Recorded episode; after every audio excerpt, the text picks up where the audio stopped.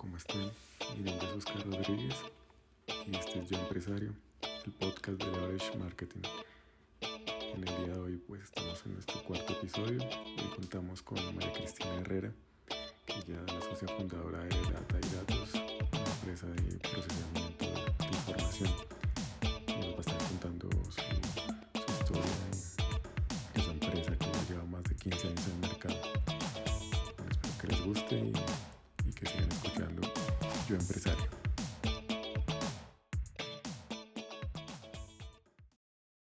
¿Cómo estás, María Cristina? Bien, Oscar. Para variar, problemas de conexión, pero bueno, ya listos. Oye, no, eh, primero que todo quería agradecerte por pues, tomarte este espacio. Yo sé que muchas cosas por hacer, entonces para esta, esta breve entrevista aquí en Yo Empresario, entonces muchas gracias. Eh, pues María Cristina también una per- persona que conozco ya de hace un tiempo, que también el, eh, el placer de trabajar con ella, proveedora de una empresa también donde trabajaba, también trabajó mucho tiempo en una empresa de protección de cultivos y bueno, desde hace un tiempo con su propia empresa Data y Datos, entonces... Eh, no, María Cristina, pues quería pedirte primero que todo pues que nos cuentes algo de ti, que, que quién eres tú, qué haces, que, no sé si quieres contar algo de tu familia, de la parte profesional. Entonces, Bueno, yo nací en Bogotá. Eh, yo estudié mercadeo. Y básicamente eh, trabajé en una empresa de agroquímicos, como bien lo decía Oscar. Allí trabajé más de 18 años en la parte de mercadeo. eh, en la parte más como estadística, de cifras, de números, todo eso. Y tengo dos hijos también. Ya están grandecitos. Básicamente, ¿qué más? Así. Básicamente eso. Ah, que, ¿Por qué surgió la idea de empezar a trabajar? En el, en la- en el laboratorio donde yo trabajaba, se dio la oportunidad de que yo trabajara outsourcing como, como proveedora y a seguir trabajando lo que yo venía de- desarrollando allá en la empresa. Yo, pero, em, tú desde que entraste a trabajar o algo antes, no sé, en la universidad, tú, a, ti te había como, no sé, como nació la idea de, algún día tener tu propia empresa, eh, tu propio negocio, o eso fue que después que, surgió la idea ya cuando estabas trabajando? que- Mm. No, eso surgió fue en el momento de que se canceló el contrato, entonces me dijeron que era, me ofrecían la parte de trabajar en outsourcing desde la casa, entonces, entonces eh, se empezó a trabajar en eso. Ah, pero inicialmente no tenías como la idea en algún momento montar tu propio negocio, tu propia empresa. No, para nada. Ok. Entonces, pues, es- pues, ya llevaba trabajando allí, el ritmo era bastante fuerte, viajaba mucho, tenía un niño de pequeño.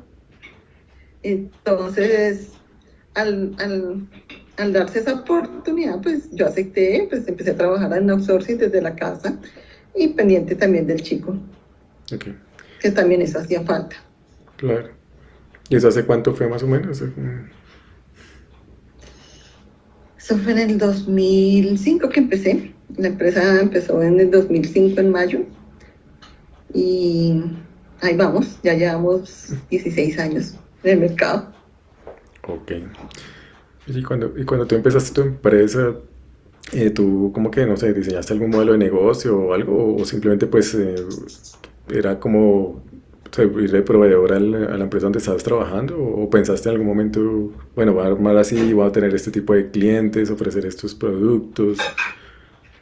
No, no, no. Inicialmente se, se, se- mm, se creó la empresa más para trabajar con ellos en outsourcing, pero ah, como a los dos años, ¿no? Como a, la- como a los dos años ya, ya eh, se dio la oportunidad de empezar a trabajar en, en lo que estoy ahorita ah, haciendo, que es básicamente manejando toda la información de estadística de agroquímicos. Ok. O sea, digamos, de, de lo, de lo que empezaste a hacer de outsourcing, ahorita lo que tienes ha cambiado Es mucho. diferente. Sí, ha cambiado bastante, porque me imagino que ya tienes más sí, claro, porque inicialmente tenía un, contrato de confidencialidad con esa empresa. En este momento ya no lo tengo. Ya, ya trabajo para diferentes empresas manejando la información de mercado de agroquímicos. Ok. Y de eso que, bueno, y en algún momento ya cuando, cuando empezaste y y ya dijiste, bueno, ya esto lo mío, voy a dedicarme a esto, voy a conseguir más clientes, tengo... ¿Tú en algún momento te empezaste como a, visionar dónde querías llevar esa empresa o, o decir, oye, no, yo quiero llegar a más o otros, otros negocios, no solo tener agroquímicos, sino, no sé, manejar la información estadística de de otras industrias? ¿Empezaste a visionar eso o, siempre te has visto ahí como, pues, dónde, dónde estás? Y... Yo traté de meterme de pronto en algún momento de hacer otra, de otros negocios, pero la verdad no los conozco, entonces es bastante como dispendioso ese tema. Quita bastante, demanda demasiado tiempo uno a empezar a, empezar a conocer otros, otros sectores, otros negocios. Entonces, básicamente me quedé ahí, pues ahí tengo eh, tengo bastantes clientes, pues es un sector más bien relativamente pequeño, no tiene tantas empresas. Entonces ahí, en eso me estoy moviendo. Ok. En este tiempo que llevas ya casi, bueno, 16 años, ¿cuáles han sido como los principales retos que has tenido ahí en tu, en tu empresa, en tu negocio? Los, los principales eh, al principio, claro, demandaba más tiempo porque tenía reuniones con, con las empresas con ese sector, entonces haciendo una cosa que pues ya había trabajado inicialmente en el laboratorio, pero ahorita en ese momento ya empezaba a tener en cuenta a las otras empresas, entonces tenía que hacer un manejo más eh, hacer un balance y, y, hacerles caso a cada empresa, entonces tenía que saberlo balancear. Había varios, Era un juego ahí. Varios clientes, no solo uno. Un juego de roles. Tener, tener contento a varios clientes. Exactamente. Ok. Y pues me imagino también pues por la confidencialidad de cada uno que, cada uno quiere manejar de su, de su información. Exactamente, y ese es, ese de pronto ha sido como uno de los, como los éxitos es que yo manejo información confidencial y esa información yo no, yo no la, la, comparto con nadie. Cada quien tiene una, información y esa es solo para ese cliente. Okay. Eso es algo que he tenido muy claro. No puedo compartir nada de eso. Perfecto, sí, es no, una cuestión. Y pues las empresas ya saben, la gente ya sabe que entonces no saben cómo se maneja ese, ese tema y no, no me pide nada así diferente. Ok. ¿Y que tú consideres que en este tiempo que llevas con, con tu emprendimiento, los principales logros que, que, has obtenido durante este tiempo, pues, que puedas mencionar? Pues que he conocido mucha gente, en las empresas vienen y van, entonces uno conoce bastante gente, eh, hay, hay personas que empiezan en, un, en una empresa y después pasan a otra, porque este es un sector relativamente pequeño y tiene bastante movimiento, entonces pasan de un lado a otro. mucha gente. Y que es bastante cerrado, entonces yo creo que imagino que para salir del sector tampoco es tan, tan fácil, que es muy especializado. Sí, es muy especializado. Ok. Eh, ¿Tú cuál ¿Cuáles consideras, bueno, algún aspecto clave o varios aspectos claves que, que, hayan, que, pues, que se hayan presentado, que hayas tenido para que hayas podido sacar adelante tu, tu negocio? ¿Qué, ha sido clave para, para, poderlo haber hecho y durar? La constancia. La constancia, también la responsabilidad. Como decía inicialmente también hace un momento, el, el saber manejar la información confidencial, la confidencialidad que se da. y de todas maneras, la gente es muy amable, muy no, no hay roces ni nada de ese tipo de situaciones, entonces es fácil trabajar en este sector. La gente no es tan complicada. Ok. Y ahorita, digamos, como ves, cómo se está moviendo todo, tú hacia, dónde quieres llegar, o sea, o, simplemente quieres como mantenerle el ritmo que llevas y... Ahorita están bastantes retos, hay es por las situaciones que se están viviendo, hay retos bastante grandes donde la información empieza a, manejarse diferente, ya toca cambiar las metodologías de trabajo porque se están poniendo algunas trabas en general en la información. Entonces tiene que empezar a mirar uno qué va a hacer para poder seguir, porque si uno no rápido no, no está pendiente de hacer los ajustes, fácilmente sale del mercado. Sí, entonces en este momento sí ha sido difícil porque con las nuevas políticas que se están implementando en el país hay mucha información que pasó a tener muchas restricciones. Entonces tiene que uno saber manejar eso y saber cómo va a solucionar ese tipo de situaciones. Entonces en este momento ya le toca a uno enfocarse en, hacer esas soluciones porque si no, se queda por fuera. Ok. ¿Y cómo me vería más adelante? Pues no sé pues el objetivo es también abarcar otros sectores del mismo, lo mismo de agroquímicos, porque es un sector que yo ya conozco, manejo, entiendo muchas cosas. Como decía, eh, me traté de meter en otro sector y eso es bastante complejo, entonces pues soy de las que zapatero a tu zapato. ok, bueno, ya tienes como una... Porque empieza uno a tener problemas de que empieza a quedar mal con la gente y el objetivo no es ese. Claro. Igual si ya tienes un grupo de clientes, ya tienes tu, tu nombre ya reconocido y te, lo has hecho a pulso, pues sí. Eso está también muy... Sí, por lo menos yo nunca, nunca verá con publicidad ni nada de eso. A mí, como es un sector tan cerrado, como la gente se va rotando de empresa a empresa, entonces pues me llaman a veces de diferentes empresas a ver qué, qué información manejo y todo. Referidos. Entonces es el voz a voz el que me, da, me ha dado a conocer. Y referidos, me imagino también que... Sí, referidos. Que te recomiendan en otras partes. Por lo mismo, como están cerrados, pues todos se hablan con todos, me imagino.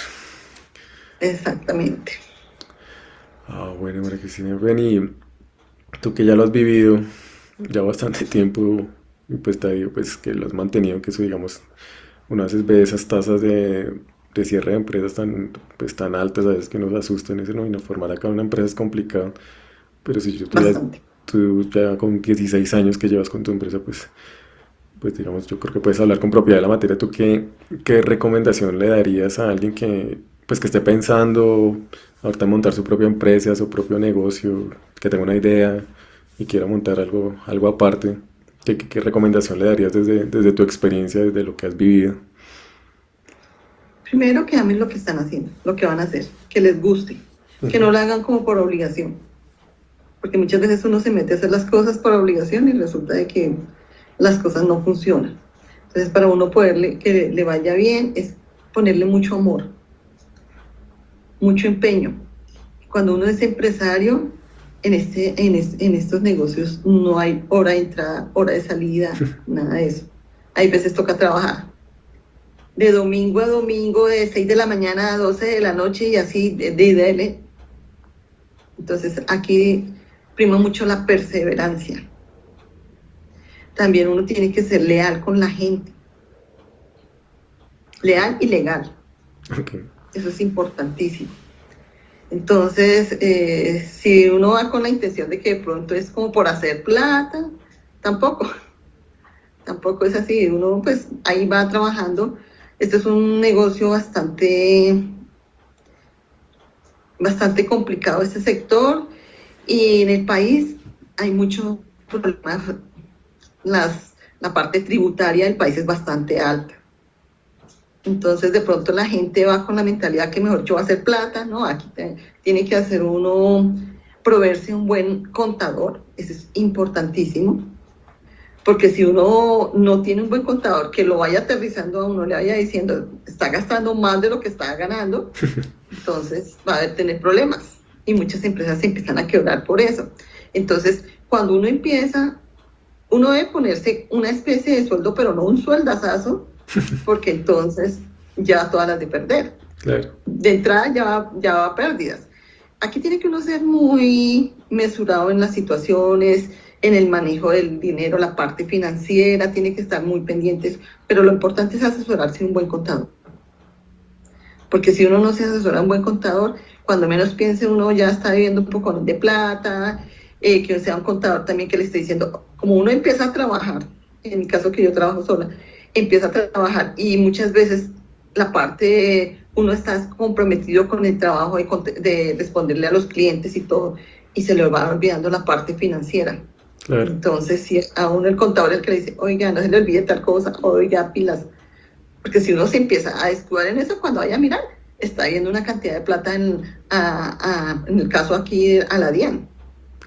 Y eso es mucha plata, entonces pues tampoco el objetivo es uno descuidar, eso tiene que hacer un juego, un buen balance en las actividades que uno hace cotidianamente y la parte financiera, la parte tributaria. Muy importante. Sí, más si Eso es importantísimo, porque mucha gente se ha quebrado, son muy buenos, son excelentes, le responden a todo el mundo, pero descuidaron la parte tributaria y ahí es donde empiezan los problemas y los dolores de cabeza. Sí, además que sobre todo también, por ejemplo, en tu caso, y también en muchos casos que, que pasa eso, que uno, que, que, uno primero trabaja en otra empresa y uno pues simplemente en otra empresa uno está enfocado en una, es hacer la función por lo que la contratan. Acá ya como empresario uno tiene que hacer de todo, o sea, eso es lo que tú dices, y una parte muy importante que uno no, pues que uno no, no tiene en cuenta es la financiera, que, que pues acá obviamente pues tiene que tener todo ese tema tributario y estar al día con, con la DIAN, que pues que eso sí se puede volver. Eso es importantísimo. Es que si uno, si tiene que pagar hoy, así sea la hora que sea, tiene que pagarlo, porque al otro día ya le están cobrando. Multa. Por, e, por ese descuido un poco de plata. Hmm. Y a medida que uno va dejando pasar los días, también va cobrando. Todo eso va subando y subando, y pues uno no se puede dar el lujo. Además, eh, los impuestos son bastante altos para que uno se descuide en eso y empiece a pagar también y, eh, eh, intereses sobre esa plata. Claro. Sí, ¿no? Eso también le ha pasado a mucha gente que se, les, se descuidan y eso. Y pues ahorita con el tema de la pandemia muchas empresas cerraron. Afortunadamente en el sector que yo trabajo, ese sector no cerró, ese sector siguió trabajando, la gente siguieron, eh, los, agricultores siguieron comprando, entonces ese negocio no cerró, entonces no tuve problema en ese sentido, porque se seguía manejando la información tal cual. Qué bueno. Sí. Y pues, eh, bueno, y pues ahí me imagino que que a ti te, o sea, lo que tú dices, clave es tener un buen contador porque, no sé, no, o yo no conozco, no sé si de pronto tú conozcas eh, alguna institución, alguna parte que, que, a uno lo asesoren como, como pequeño empresario, decirle, oiga, tenga en cuenta esto y esto, pues más bien que tú te diste cuenta y, y, pues diste con un buen contador y es el que, que te ha tenido, digamos, como, como al día con todas esas obligaciones, o, o si hay algún momento te, te asesoraste con, con algún una entidad externa que, que, te asesoró como empresario o algo así, o, o, tú que aprendiste fue en el, ya pues en el mismo día a día de tu negocio. Eh, la, la Cámara de Comercio asesora mucho a la gente. La Cámara de Comercio hace unos años no era así como lo es ahora.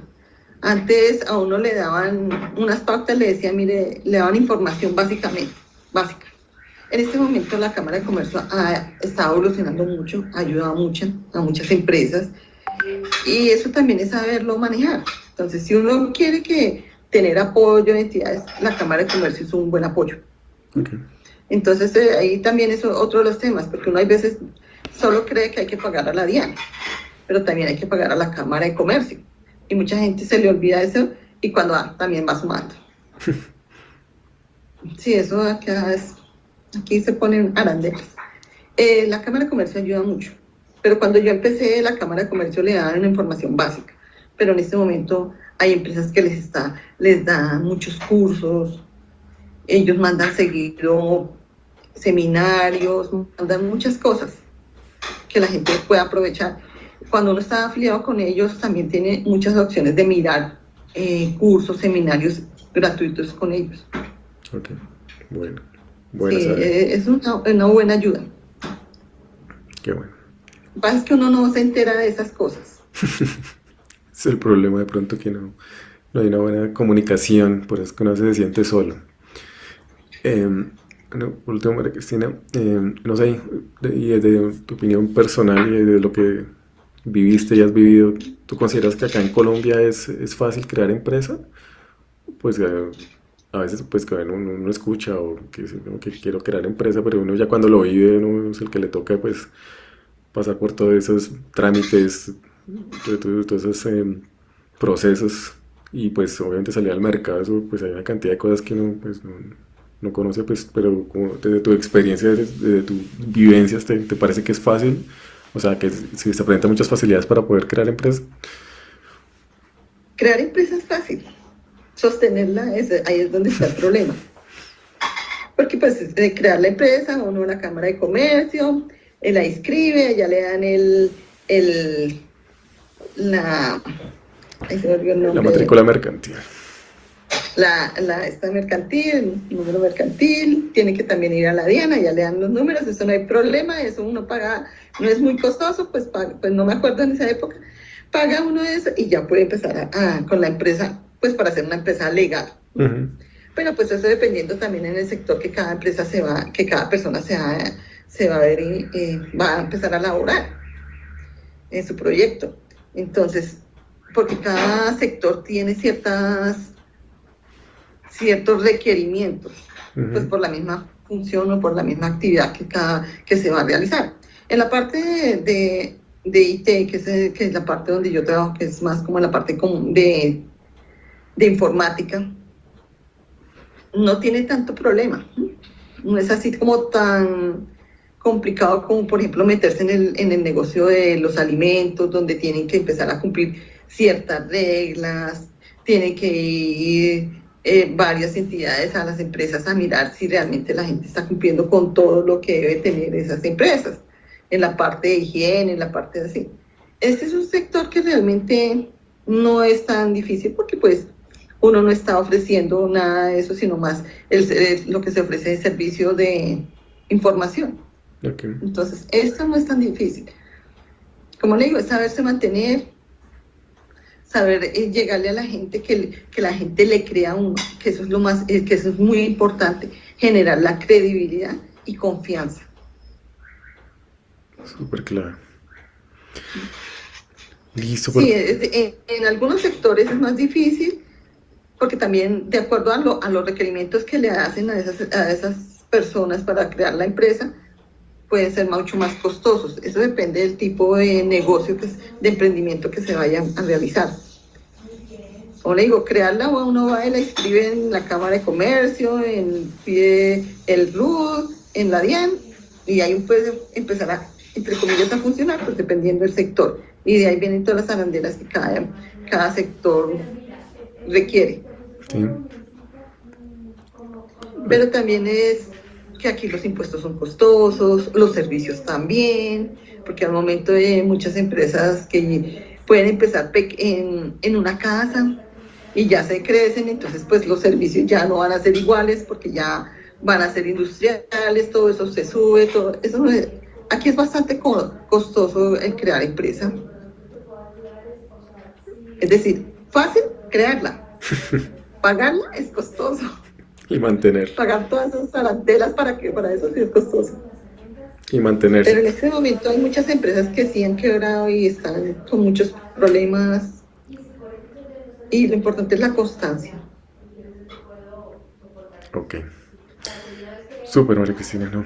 Entonces, no, pues yo pues que quería agradecerte por este espacio que nos, que nos diste, por contarnos tu, tu historia y por darnos estas recomendaciones que pues bueno, muy importante es que a veces uno, uno cree que digamos que no se enfoca solo digamos en el digamos en el core del negocio de lo que de su producto y que cómo lo va a vender pero pero todo este tema administrativo el tema de impuestos contable pues es súper súper clave que y lo que tú dices si uno no es organizado con eso pues muchas pues, se puede quebrar y pues casos hay hay muchos que, que uno pues ha escuchado hay mucha gente que es muy buena en lo que hace y se les olvida esa parte Se les olvida ese pequeño detalle.